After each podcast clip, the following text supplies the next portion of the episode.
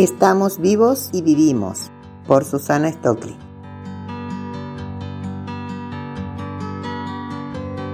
Cada uno ve la vida con los filtros de su historia personal y así se puede comprender tal o cual debilidad de los padres al crecer.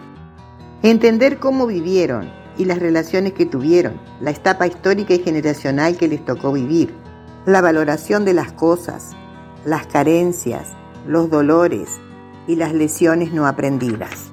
Saber que tus padres hicieron con vos lo que aprendieron de sus padres inconscientemente y que hoy día podemos reflexionar y ver también qué es lo que no nos ayudó para desarrollarnos y encarar la relación con nuestros hijos y con las demás personas de manera adecuada. Se aprende de los padres lo que hay que hacer y también lo que no hay que hacer, porque como tal ser persona ellos tienen sus errores y lo que nos hizo daño de sus actitudes es misión nuestra perdonar y evitar en el trato con las nuevas generaciones. Aceptar a cada uno como es y evitar las murmuraciones y las críticas absurdas es bueno. Enfrentar la verdad y los hechos sin tapujo nos ayuda a vivir una vida más serena y tranquila y evita los malos entendidos que puedan provocar nuestras quejas. Enfoquémonos en las cosas positivas que más o menos más tarde la persona tiene.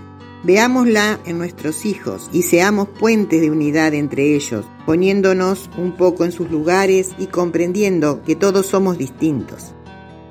Miremos sus ocupaciones, tratando de ser objetivos y moderados, no desde nuestro mezquino egoísmo de ser atendidos en nuestros caprichos personales. Respetemos a los adultos que son, con sus aspectos positivos o negativos, que nos muestra nuestro filtro, es decir, nuestra opinión de cómo deben ser las cosas, que no es la única que está bien. Démosle vuelta a la vista de modo que cada hijo enfrenta las situaciones que les toca vivir, las personas que nos rodean, los trabajos que realizan, los que pueden sentir, y no tiñamos con nuestros fracasos o nuestras frustraciones la manera de convivir.